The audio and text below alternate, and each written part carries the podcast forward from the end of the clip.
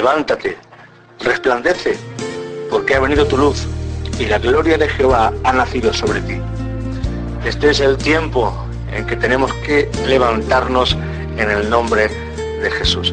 Estás escuchando un nuevo mensaje de Creciendo en Cristo. Quiero que estos mensajes puedan ser de ayuda para ti, de crecimiento, de ánimo y que te ayuden a buscar más y más el amor y esa comunión con, Jesucristo tan necesaria. Recibe un saludo de tu hermano, de tu amigo Luis Miguel Quirós. Bendiciones.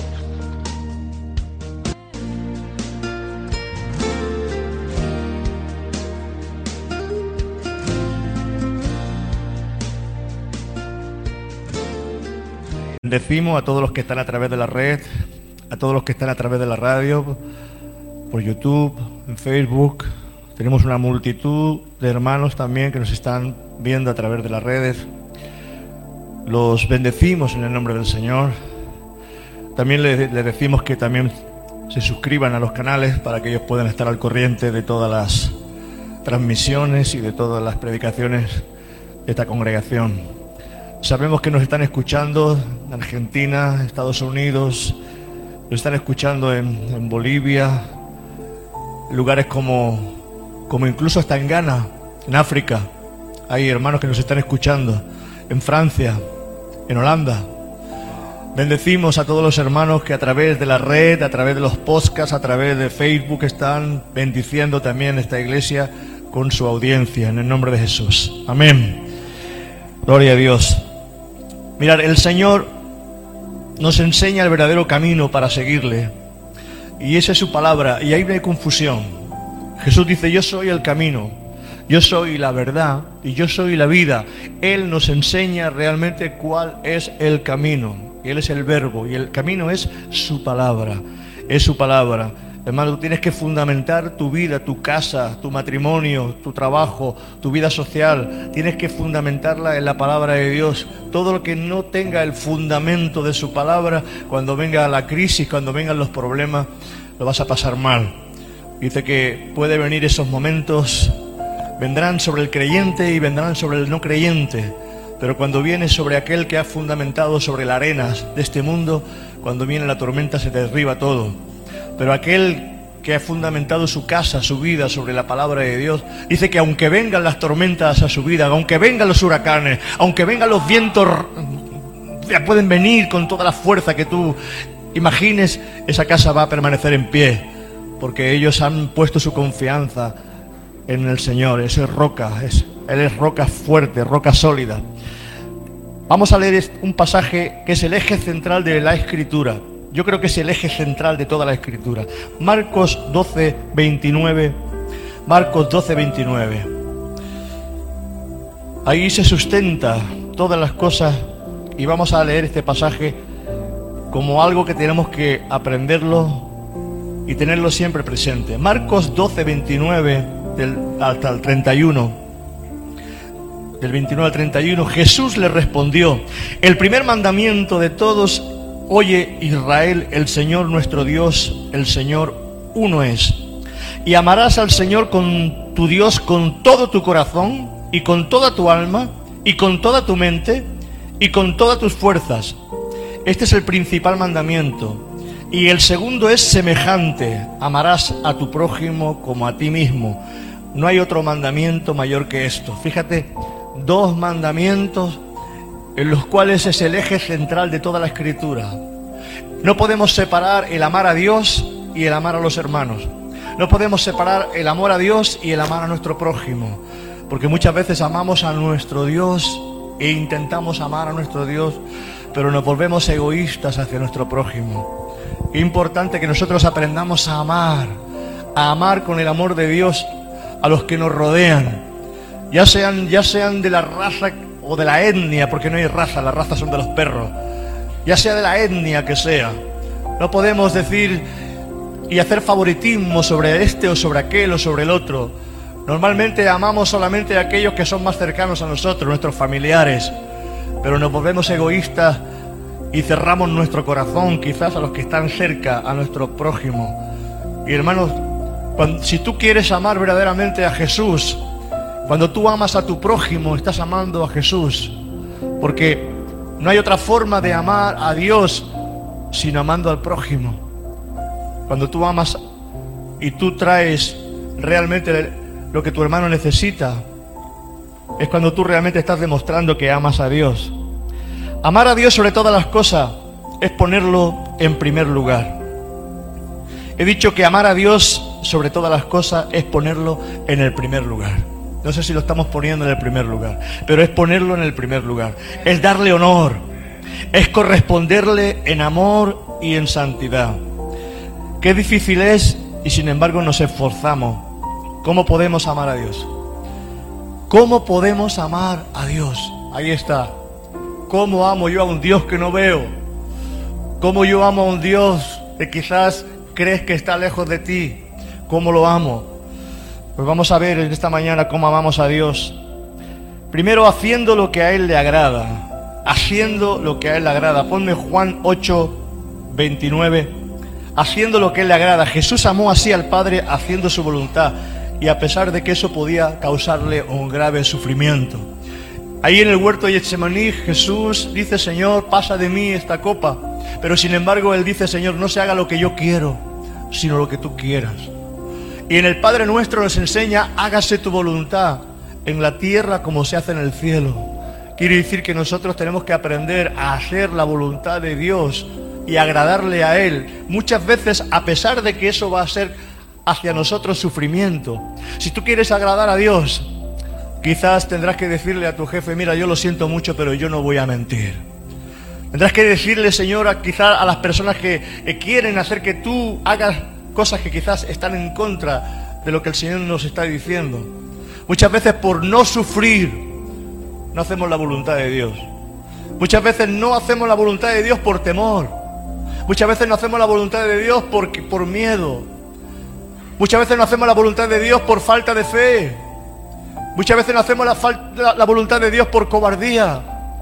Muchas veces no hacemos la voluntad de Dios ¿por qué? Porque todavía no hay en nosotros esa entrega que tiene que ser necesaria en nuestros corazones. Hay que amarle con todo nuestro corazón, con toda nuestra mente, con toda nuestra fuerza y hay que amarle a Él sobre todas las cosas, más que todo en este mundo.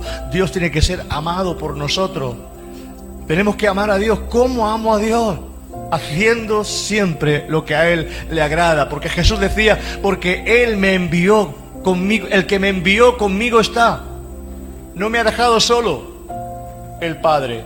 Porque yo hago siempre lo que le agrada. Porque yo hago de cuando en cuando. Porque yo hago a veces. Porque yo hago los domingos. No, yo hago siempre, dilo conmigo, siempre. Yo hago siempre lo que le agrada al Padre. Amén. Aprendemos de Jesús. Él agradaba siempre al Padre en todo. Gloria a Dios. Jesús dice, el que me ama, mi palabra guardará, mi palabra obedecerá. ¿Qué es guardar la palabra? Es obedecer la palabra. No es que cojas la palabra y la metas en un cajón, la metas en el armario o en una estantería. Eso no es guardar la palabra. Guardar la palabra es guardarla en tu corazón y ponerla por obra. Amén. Eso es guardar la palabra, eso es obedecer la palabra. ¿Cómo amo yo a Dios? Bueno, Juan 14, 15. Juan 14, 15. Dice el Señor aquí en su palabra, si me amáis, si me amáis, lo está diciendo como, porque él sabía que había gente que no le amaba.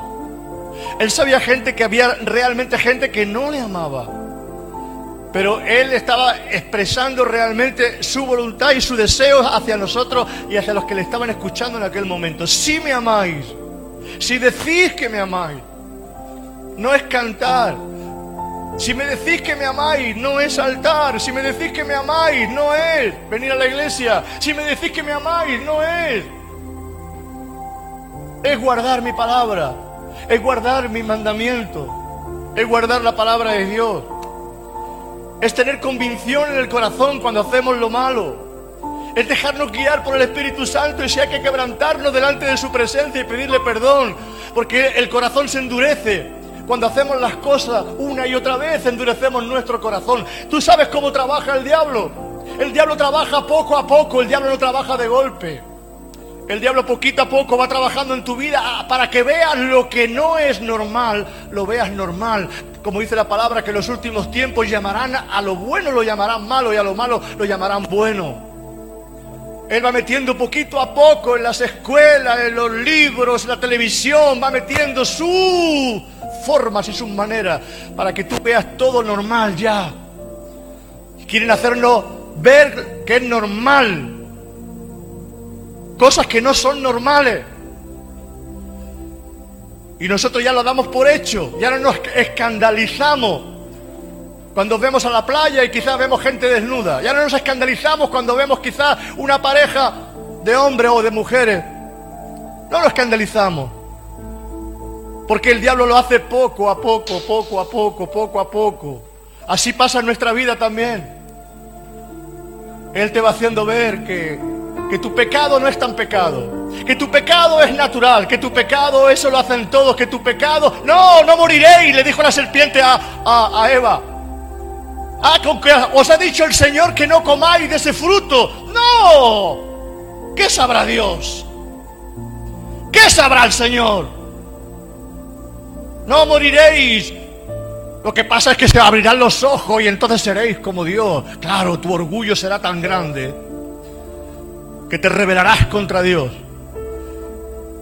Y el orgullo tiene que morir. ¿Sabes? El orgullo cuesta de sacar de nuestro corazón. Cuando alguien te corrige, cuando alguien te reprende, cuando alguien te habla realmente la palabra de Dios, tu orgullo queda herido. Y por eso no queremos muchas veces que nadie nos corrija. Es que a ti te gusta que te disciplinen, te gusta que te corrijan, te gusta que te digan que lo has hecho mal. No, a mí no.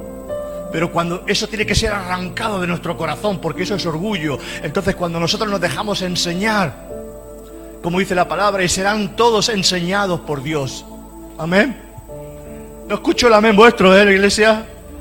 Amén. Amén. Gloria a Dios. Enséñanos, Señor, lo que haga falta. En el verso 23, 14, 23 dice, Juan 14, 23. Respondió Jesús y le dijo, el que me ama, el que me ama, mi palabra guardará. ¿Y sabe lo que te va a pasar cuando tú obedeces la palabra de Dios y guardas la palabra de Dios? Mira lo que dice, y mi Padre le amará. Y vendremos a Él y haremos morada con Él. ¿Cómo te ama el Señor? Haremos morada con Él. El Padre, el Hijo y el Espíritu Santo vendrán y harán morada. Tú serás el templo del Espíritu Santo. Tú serás un lugar deleitoso para Dios. ¿Por qué? Porque has adecuado el templo. Dios no habita en lugares llenos de idolatría. Dios no habita en lugares llenos de basura. Dios no habita en lugares llenos de suciedad. Él tiene que primeramente limpiar nuestra vida, nuestro corazón.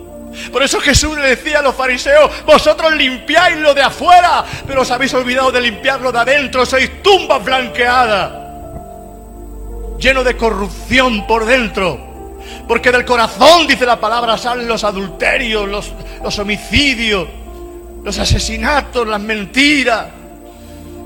Todo eso sale del corazón hay que limpiar nuestro corazón. Por eso el Padre nuestro nos dice también, santificado Señor sea tu nombre. No es que el nombre del Señor, no, es el nombre del Señor ya es santo. No, es que nosotros tenemos que santificar al Señor con nuestra vida. Para que Él pueda ser santo a través de nosotros y mostrarnos a este mundo realmente y mostrar a Dios tal cual es Él. Santificado sea tu nombre, Señor. Nos tiene que doler en nuestro corazón cuando hacemos lo malo. Tenemos que ser quebrantados por el Espíritu Santo cuando hacemos algo que no es correcto delante de Dios. Tenemos al Espíritu Santo y Él dice, y Él traerá convicción. Él traerá convicción. ¿Sabes cómo amamos a Dios? Amamos a Dios cuando nos relacionamos con Él. Cuando yo me relaciono con el Señor. ¿Y cómo me puedo relacionar con el Señor? Me relaciono con el Señor a través de su palabra. Me relaciono al Señor oyendo, oyendo la escritura. leyendo, estudiando, practicando. Necesitamos tener la Biblia como el manual de nuestra vida. Yo necesito tener esa relación con Él. Cuando yo abro la escritura es el Padre hablando a mi corazón. Cuando yo hablo la escritura, yo tengo que tener presente que esas son las cartas de amor de Dios para nosotros. Sabes que hay sitios, que hay lugares donde solamente tienen quizás una hojita de la Biblia y se la van pasando de unos a otros y la guardan como paño en oro. ¿Por qué? Porque está prohibido tener la escritura, está prohibido tener una Biblia en Corea, en China, en Rusia, en muchos lugares, en África, muchos lugares. Países musulmanes donde es imposible que tú tengas una Biblia, se tienen que reunir en oculto, donde no pueden hacer ruido. No hay música, no hay alabanza, solamente hay gente quebrantada de rodillas, orando con las manos levantadas, buscando al Señor. Y ellos aman la palabra de Dios. Se cuenta de un hombre que pudo saltar la frontera de, la frontera de la Unión Soviética en aquella época. Era creyente. Y él dice, por fin estoy en Europa. Por fin estoy en Europa, un hombre que buscaba a Dios, que oraba en esa oscuridad, en esas, mazmorras, en esas cuevas, en esos lugares para que nadie los viera. Y cuando llegó a una iglesia en Europa, él vio, ay, todo lleno de lujo. Aire acondicionado, buena silla, buena música, buenas pantallas. Pero la presencia de Dios y la gloria de Dios y el amor de Dios y la bendición de Dios, ni el quebrantamiento de Dios, ni la unción de Dios, no estaba. Aquello parecía un cementerio. Y él decía así, oh Dios mío, si yo estaba metido en las cuevas y sentía tu gloria, y sentía tu presencia, y sentía tu amor, y aquí en medio, Señor, esto está muerto y está frío. Hermano, es que no es la música, es que no es lo que nosotros pensamos, buena, buena silla, buen aire acondicionado. No, es nuestro corazón si realmente amamos o no amamos a Dios y nos entregamos al Señor. Y necesitamos entregarnos al Señor y tener una relación con Él. Porque si no hay relación con el Señor, no hay un verdadero cristianismo. Yo no sé, hermano, si tú lees la escritura. Yo no sé, hermano, si tú oras. Yo no sé, hermano, si tú oyes la palabra. ¿Qué hacéis con las predicaciones que os envío? Ahora os hablo como pastor. ¿Qué hacéis? ¿O que ya simplemente escuchamos la palabra y ya? No, hermano. Hay palabras que yo tengo que escucharla una, dos y tres veces. Porque cada vez que la escucho algo se me queda. Yo no sé cómo está vuestro, vuestra atención. Eva decía que tenía déficit de atención. Eso es TDA o no sé lo que es eso, pero bueno, eso, eso dice ella, ¿no? Y yo quizás tenga también un poquito, pero hermano, a veces necesitamos, porque todos tenemos ese déficit de atención.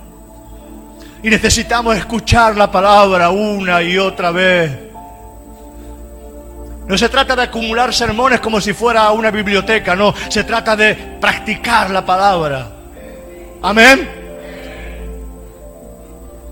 Gloria a Dios. Me tengo que relacionar con Él. Si quiero amar a Dios, me tengo que relacionar con Él y necesitamos tener la Biblia como nuestro manual. Josué capítulo 1, verso 8. Josué capítulo 1, verso 8 dice, ¿estáis disfrutando en esta mañana? Dale ese aplauso fuerte al Señor. Iglesia, mueve tus manos, tu boca y tu corazón de la presencia del Señor. Aleluya. Nunca, di conmigo, nunca no, así no. Fuerte. Nunca. Nunca. se apartará de tu boca este libro de la ley, sino que de día y de noche meditarás en él para que guardes, para que obedezcas, para que guardes y hagas conforme a todo lo que en él está escrito. Porque entonces, di entonces, fuerte, entonces entonces harás prosperar tu camino y todo, todo, todo te saldrá bien. Amén. Aleluya. Yo quiero que todo me salga bien, iglesia. Yo quiero que nos salga bien todo. Todo me saldrá bien si yo tengo el libro y pongo en práctica la palabra. ¿Cómo me relaciono con el Señor? ¿Cómo amo a Dios? A través de la oración. A través de la oración y del compañerismo mutuo por medio del Espíritu Santo. Sabes que la oración es el cimiento, es uno de los cimientos del amor de Dios. Es donde oímos su voz, es donde nos muestra el camino, es donde se forja realmente nuestra vida como creyente. En la oración ahí se forja esa comunión con el Señor. Le decía el diablo a uno de sus discípulos, uno de sus diablillos. Cuando veas a un creyente que ora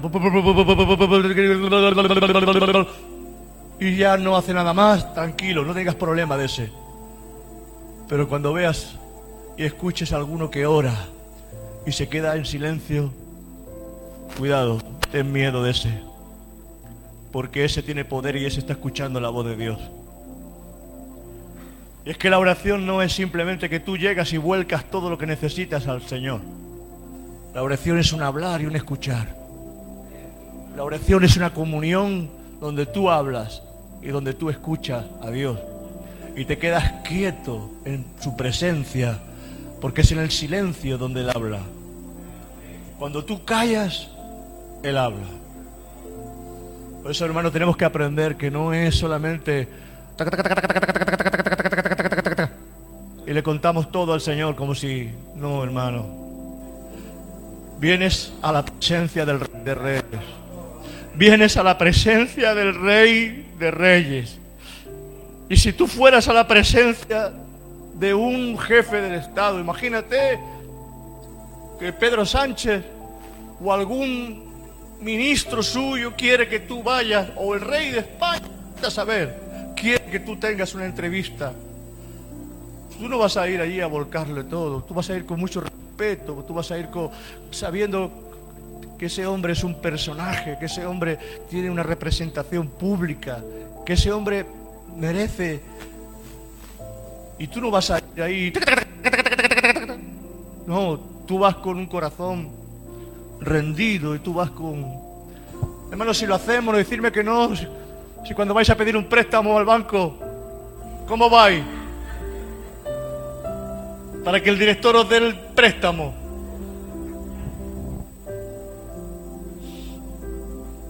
Había un hombre que se convirtió al Señor. Le habían echado de, la policía porque tenía esquizofrenia. Pero al convertirse al Señor ese hombre se quedó sano. Y tenía su paga. Y él habló con su pastor y le dijo, mire pastor, yo no puedo seguir cobrando esa paga porque yo estoy bien. Yo estoy bien y me están dando un dinero que yo no merezco y, me siento mal. Y el pastor le, dijo, le dijo, pues haz lo que tú creas conveniente y hazlo. Y él se fue a su psicólogo. Le dijo, mire, mire usted, yo estoy bien. ¿Ve usted que estoy vivo? Pues no estoy vivo, estoy muerto. ¿Ve usted que, que estoy aquí? Pues no estoy aquí, estoy sentado en los lugares celestiales. mire, yo he nacido de nuevo. Yo soy otra persona. Ya no soy el que era antes. Yo estoy sano.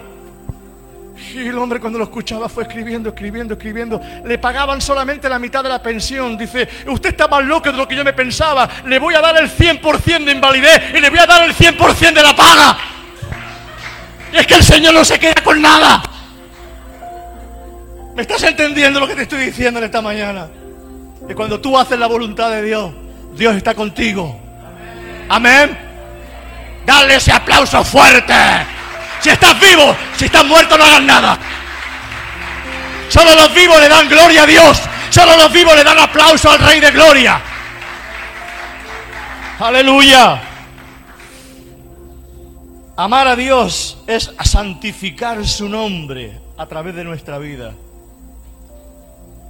Cuando Dios nos da el Padre nuestro, cuando Jesús nos da el Padre nuestro, lo he dicho antes, dice santificado sea tu nombre.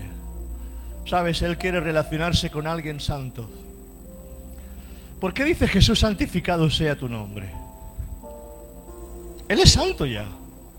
pero lo dice en relación a nosotros. Cuando el Padre nuestro dice santificado sea tu nombre, lo dice en relación a nosotros, que nosotros tenemos que santificar nuestras vidas para darle gloria al Rey. Amén. No importa lo grande que sea tu depósito, si tu caño, si tu grifo está sucio. Tú puedes tener, porque todo lo que viene del cielo viene limpio a tu vida. Pero todo lo que viene, viene limpio, viene con gloria, viene con poder, viene con revelación, viene con intensidad, viene con aleluya, viene con, uh, con toda la esencia del cielo. ¿Qué pasa pues? Que cuando sale por este caño, si este caño no está limpio, si el caño huele a gasolina, ¿a qué olerá el agua? A gasolina. Si el caño está sucio, lleno de porquería, ¿qué es lo que saldrá? Porque por la boca, Jesús dijo, de la abundancia del corazón habla la boca y de la boca salen los malos pensamientos, sale todo. Hermanos, tenemos que purificar y santificar nuestra vida para que cuando recibamos del cielo lo que salga por nuestra vida y podamos poner a otro, sea de bendición también para otro. Amén. ¿Me estáis entendiendo, iglesia? No sé si me estáis entendiendo. Gloria a Dios. Hay que santificar. No le pidas poder al Señor, pídele que santifique tu vida primeramente y santifica la vida porque el poder ya lo recibiste. Si tienes al Espíritu Santo, tienes el poder de Dios en tu vida. Y recibiréis poder cuando venga sobre vosotros el Espíritu Santo. Tienes el poder. Lo que necesitamos es santificar nuestro interior y nuestro corazón. Amén.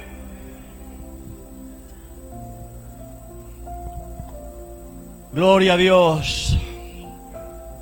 Salmo 1 dice, Salmo 1 dice, del 1 al 3, hablando de, de esto que he dicho, de santificar nuestra vida nuestro corazón. Salmo 1, del 1 al 3, dice, bienaventurado el varón. Cuando dice varón, dice hombre y mujer. No se queda atrás las mujeres, ¿eh?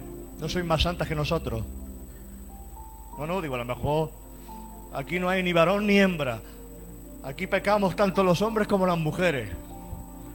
Bienaventurado el varón que no anduvo en consejo de malo. Bienaventurado el varón, la mujer que no anduvo en consejo de malo, ni estuvo en camino de pecadores, ni en silla de criticones, ni de murmuradores se ha sentado, sino que la ley del Señor está su delicia y en su ley medita de día y de noche. Será como árbol plantado junto a corrientes de agua, que da fruto en su tiempo y su hoja no cae. Y todo lo que hace, que dice, prosperará. Aleluya. Yo no quiero andar en consejo de malos. hay consejos que son consejos de malos. Si tú no tienes dominio propio, voluntad propia, si no estás lleno del Espíritu Santo, hermano y hermana, el enemigo, el demonio se pone a tu lado a hablarte. Y no hay poder para reprenderlo. Porque el consejo viene, esos son dardos de fuego que tira el diablo. Por eso dice, coged ese escudo por el que podáis apagar los dardos de fuego del enemigo. Y ponte el yelmo de salvación para que no te golpeen en la cabeza. Porque es ahí donde vienen todas las luchas en nuestra cabeza. Malos pensamientos, odio, rencor, envidia, murmuración, malas conversaciones. ¿No sabéis que las malas conversaciones corrompen las buenas costumbres? Hemos dicho que amar a Dios es hacer lo que a Él le agrada. Amén es relacionarse con Él. Amén. Es santificar su nombre. Y ese es el Señor nos enseña el verdadero camino para seguirle. Y este camino es su palabra. Amén. Este es el primer mandamiento, amar a Dios sobre todas las cosas. Y el segundo dice, Dios que es igual en importancia. El segundo es, amarás a tu prójimo como a ti mismo. No hay otro mandamiento mayor que esto. Jesús nos dice que cuando amamos a nuestro prójimo, le estamos amando a Él. Búscame Juan 15, 12. Jesús nos dice que cuando amamos a nuestro prójimo, le estamos amando a Él. Porque estuve preso y no vinisteis a visitarme. Porque tuve hambre y no me disteis de comer. Porque tuve sed y no me disteis de beber. Porque estuve desnudo y no me vestiste. Señor, cuando te vimos desnudo en la cárcel, cuando te vimos, Señor, hambriento, sediento, os digo que porque no lo hicisteis a uno de mis pequeñitos, a mí tampoco me lo hiciste. Tenemos que aprender que cuando tú amas a tu prójimo, estás amando a Jesús. Tienes que ver a Jesús en tu hermano. Tienes que ver a Jesús en tu hermana. Tienes que ver a Jesús en la gente. En ese pobre que quizás está en la calle pidiendo. En aquella persona o en aquel vecino que quizás está pasándolo mal. Y no tienes que predicarle porque quizás es lo último, como decía San Agustín. Predica, predica, predica, predica, predica con el ejemplo y si es necesario, habla. Porque tiene que ser más fuerte en nuestros hechos que nuestras palabras. Amén. Tiene que ser más fuerte nuestros hechos que nuestras palabras. Se tiene que oír más fuerte nuestros hechos. Tenemos que aprender a ser solidarios, familiares, tener compañerismo, tener empatía, ponerte en el lugar de los demás. Tenemos que aprender que somos un cuerpo, que somos una familia, que necesitamos apoyarnos, amarnos los unos a los otros. Decimos que amamos a Dios, pero amamos muy poco a los hermanos. Decimos que amamos mucho a Dios, pero tenemos que aprender a amar a los hermanos también. Tenemos que aprender a amar a los hermanos. Como pastores de esta iglesia, Monse y yo, nos amamos, pero somos humanos también. Y necesitamos también. ¿Cómo estás, pastor? Buenos días. ¿Cómo está la semana? Eso no es idolatría. No es idolatría, hermano, que tú te intereses por tu hermano, por tu hermana. No es, no es idolatría. El que tú tengas aprecio por tu hermano, por tu hermana. No es idolatría. Eso es familia, eso es realmente que entendemos lo que es iglesia, lo que es cuerpo de Cristo, lo que es realmente amarnos los unos a los otros. Porque si nos alejamos y solamente nos vemos aquí el domingo y entre semanas estamos fríos como un mármol, no sirve de nada, hermano. Por eso ese grupo que quizás tenemos que está ahí medio medio, ese buenos días, ese buenas tardes, ¿cómo estás? O si no quieres hacerlo en grupo, personalmente, algún hermano, algún, de alguna forma, de alguna manera. No pensé que es siempre Monse y Luis los que tienen que dar los buenos días. Aquí estamos, somos de carne también, nos, nos podéis dar los buenos días vosotros. No sé si me estáis entendiendo. Y no hablo solamente como nosotros, como pastores, hablo de la iglesia en general, de que tenemos que tener ese compañerismo, ese, esa, esa proporción, amén, para que sepamos. Porque esto es lo que va a unir. Dice que donde no hay roce, no hay cariño. Eso no es bíblico, pero es real. Y voy a decir otro refrán y lo voy a decir en catalán. A sang, butifarras no se'n fan. No sé si lo habéis entendido. Donde no hay sangre no hay butifarra, porque la butifarra se hace con sangre. A mí no me gustan, desde que me convertí no he comido nunca más butifarra, ni morcilla, no me gustan. Pero ese refrán es muy verdadero, donde no hay sangre. Claro, amamos, sí, ¿a quién amamos? A mi primo, a mi hermano, a mi tío, a mi tía, a mi mujer. bueno, a la suegra no tanto. Bueno, y amamos a otra gente. Amén. Coge lo que igual te dan un millón de pesetas de la antigua.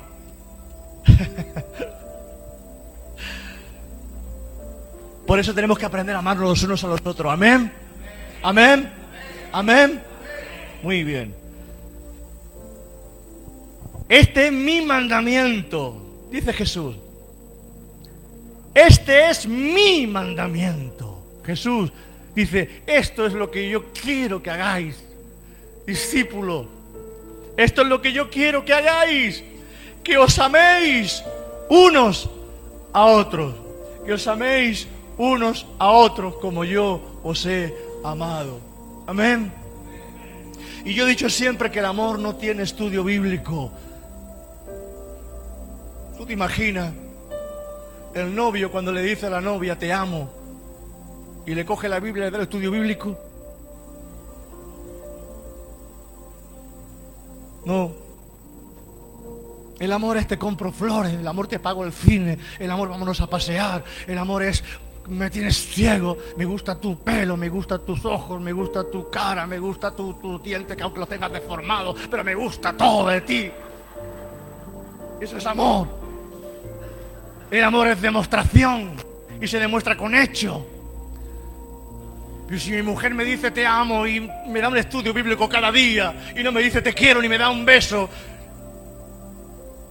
yo creo que ese estudio bíblico no serviría para nada, me pondría más rebelde todavía. Tu hijo no necesita tanto estudio bíblico, tu hijo necesita más tiempo y más abrazo y más beso y más disciplina y más corrección y hablarle más y pasar tiempo de calidad con ellos. Amén. Amén. Amén. Sin olvidar la escritura, por supuesto que no, y la oración, por supuesto que no.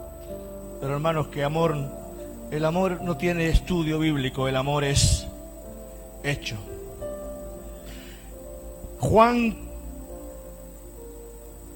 Ah, sí. Este lo hemos leído ya. Isaías 56, no 59, del 6 al 12. El Señor intentó enseñarle a su pueblo lo que era realmente acercarse a Él y amarle. El Señor quiso enseñar a su pueblo de cómo había que, realmente hacer las cosas. Porque ellos, en, la palabra lo, vemos como dice, os habéis olvidado de lo más importante. Y creo que lo ha leído Antonio. Diezmáis la mente, diezmáis todo y os olvidáis del amor y de la misericordia. Y entonces el Señor en el Antiguo Testamento, en Isaías, les enseña realmente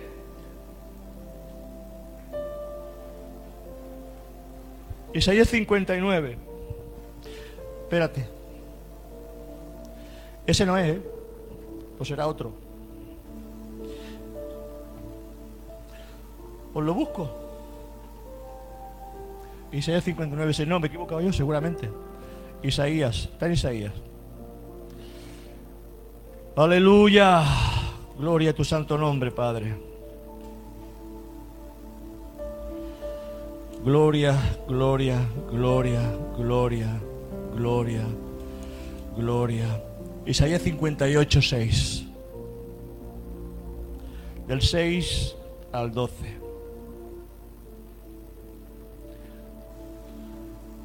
Y esto no significa que no tengamos que ayunar. Cuidado, ¿eh? Claro que hay que ayunar. Porque hay espíritus que no salen sino oración y ayuno.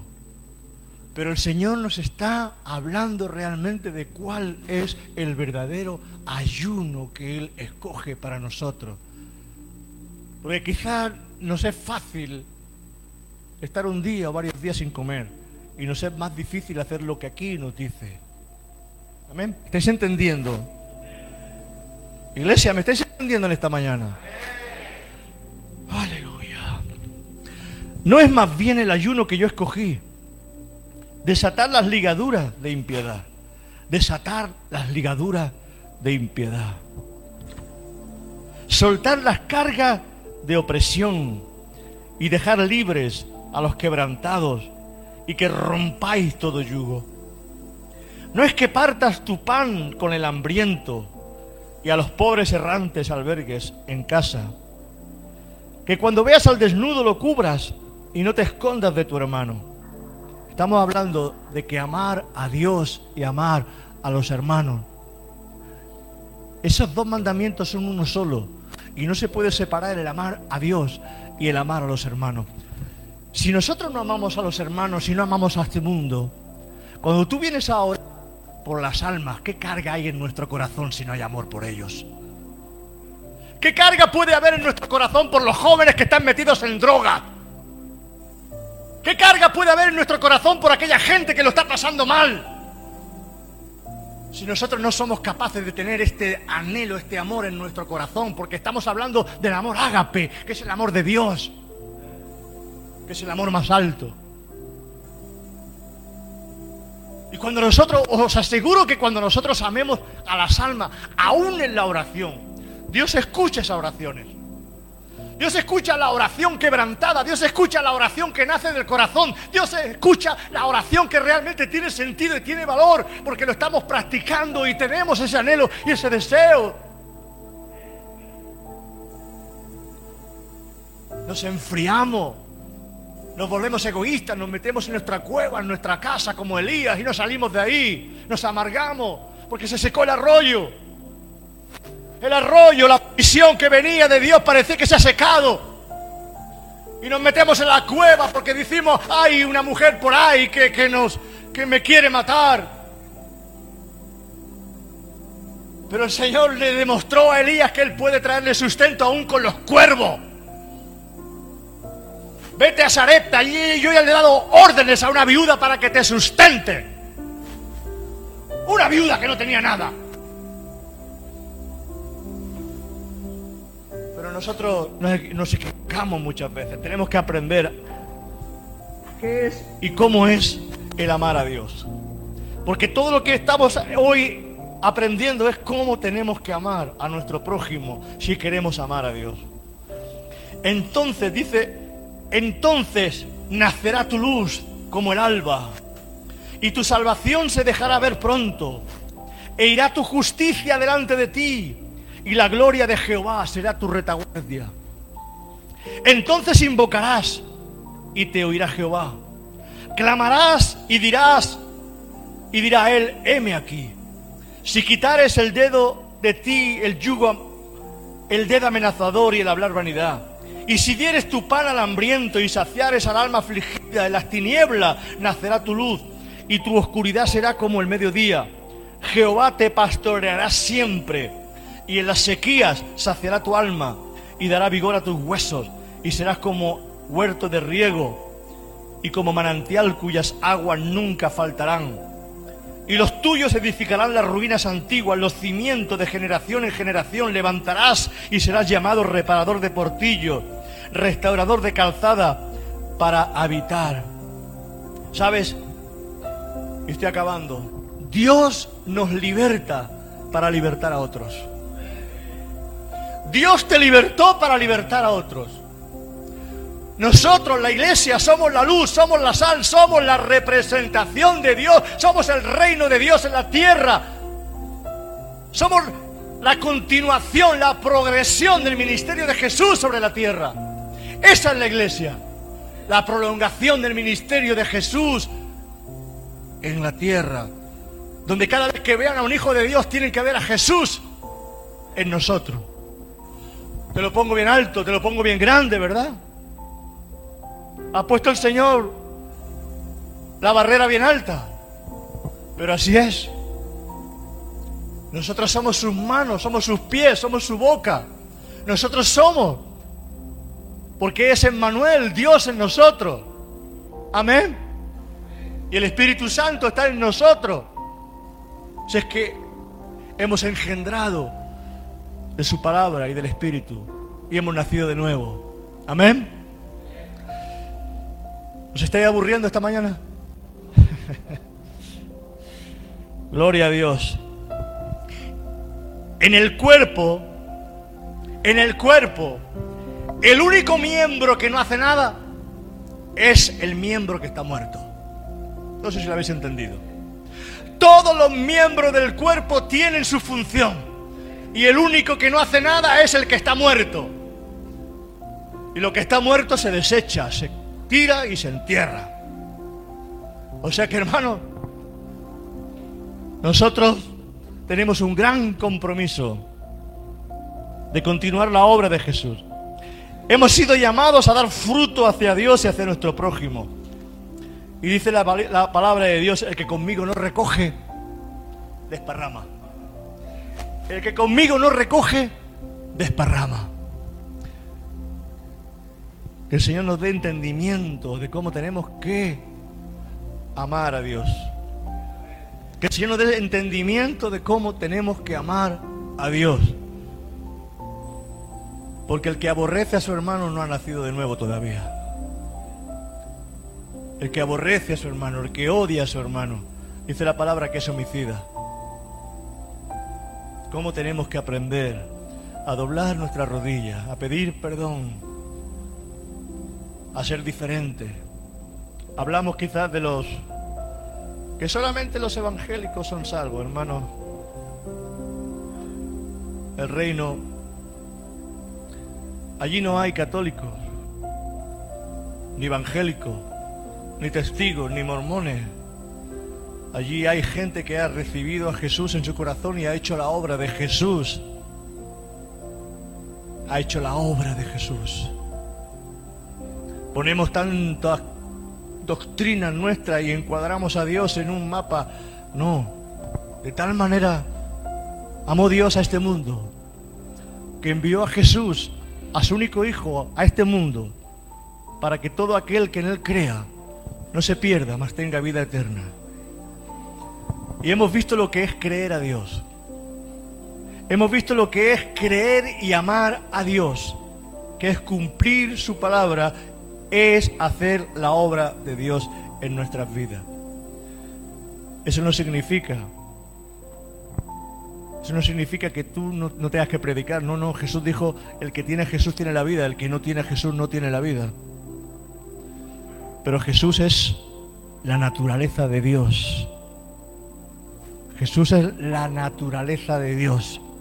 Y Jesús nos enseña de cómo tenemos que aprender a caminar.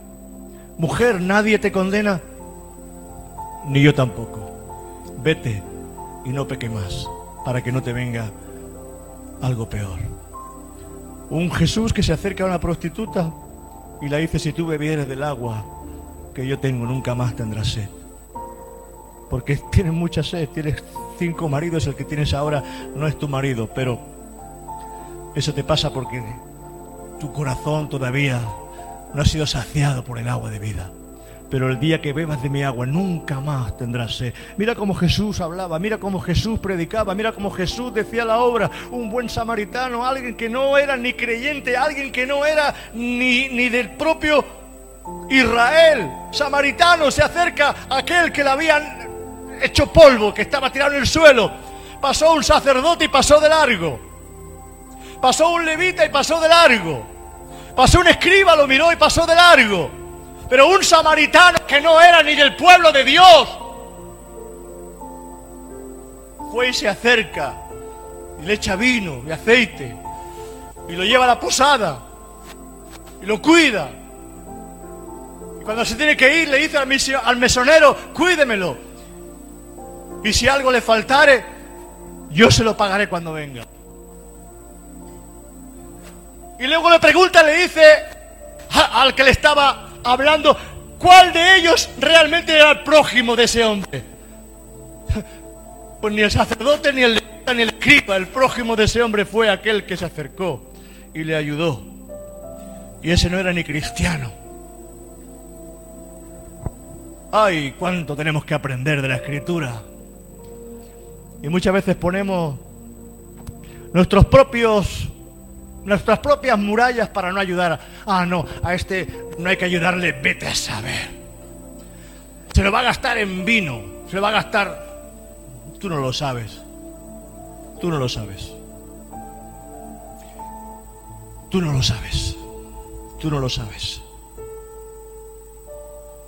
Y a veces Dios pone ángeles que nos prueban. A veces Dios pone ángeles a nuestro alrededor y nos está probando el Señor a ver cómo reaccionamos delante de la necesidad de otro. Ay Señor, ayúdame y ayúdanos en el nombre de Jesús, amén. Pero si sabemos, si lo sabemos, si lo conocemos, que ese dinero es para drogas, que ese dinero es para, para lo malo, bueno, ahí no vamos a hacer nada, porque ya conocemos y sabemos. Pero tú no lo sabes del otro. No juzgues y metas a todos en el mismo cesto por tu forma y tu manera de pensar, porque al final nos endurecemos y no hacemos nada por nadie y por nada. Lo hacemos con los que tenemos más próximos de nosotros, más cerquita de nosotros y de los demás, que se apañen. Ese no es el verdadero cristianismo. Amén. Iglesia, yo creo que el Señor nos ha hablado en esta mañana. Amén. Padre, gracias en esta mañana por tu pueblo, por la bendición tan poderosa que has traído, Señor, en este tiempo, por esta mañana de gloria. Gracias, Padre, por también aquellos hermanos y hermanas que a través de las redes han estado escuchando esta, esta predicación. Padre, los bendecimos en el nombre de Jesús.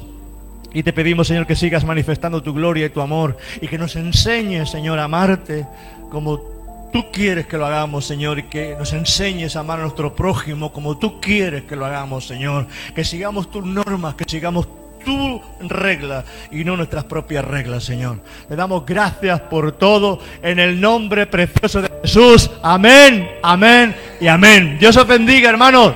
Un saludo. Estás escuchando Creciendo en Cristo Radio, quien te habla el pastor Luis Quirós. Te invito a que te suscribas a nuestro canal de YouTube, Luis M. Quirós. Acuérdate, Luis M. Quirós. Búscanos y podrás estar al corriente de todas nuestras predicaciones. Dios te bendiga.